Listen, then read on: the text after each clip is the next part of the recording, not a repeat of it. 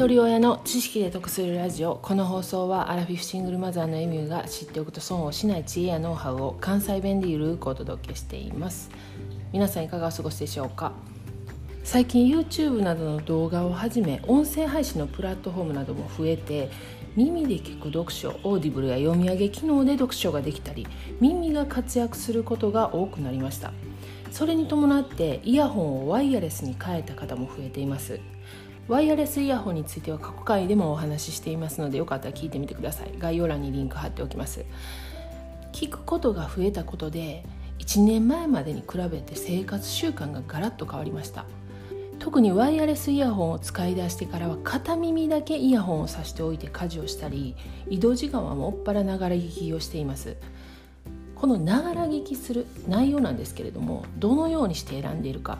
皆さんも今これを聞こうっていうその時のシチュエーション状況に応じて選択していると思うんですけれども今日は私がその状況によって選んでいるながら聞きの内容とその理由についてお話したいと思います。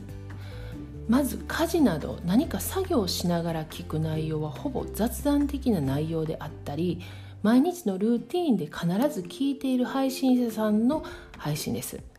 家事などの作業をしているとやることは体が覚えているんですけど時々異例のことが発生して聞いている途中で意識がその作業に移行することがあるんですよね。掃除機かけている時に新たに汚れてる箇所を見つけてここは掃除機だけじゃなくてちょっと拭き掃除した方がええかなとか夕食の準備で何品か同時進行で作らないといけない時など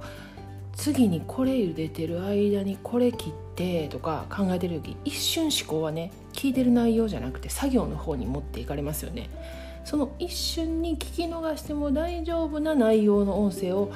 選んで聞いてます。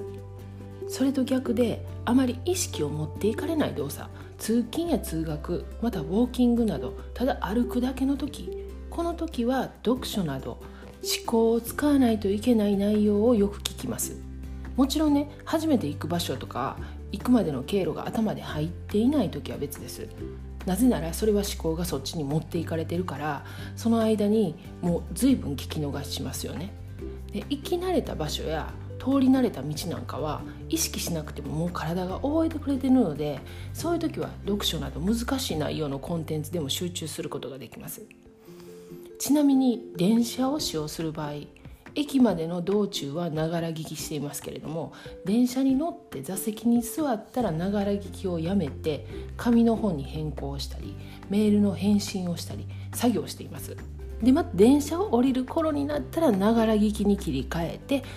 また目的地に向かうまでの間は読書とかそういった内容のものを聞いています。ただ最近電車の中でメールを返信したりとか何か集中をしているとあっという間に目的の駅を通り過ぎていることがめちゃくちゃ増えてきました。これが多分もうマルチタスクができてない一つの現象です。なのでそう考えると歩いてる時は集中できるので読書などができると言っても本当に事故だけは気をつけてください。集中しすぎて信号無視してしまったりとか車が来ても気づかなかったっていうことのないように十分お気をつけて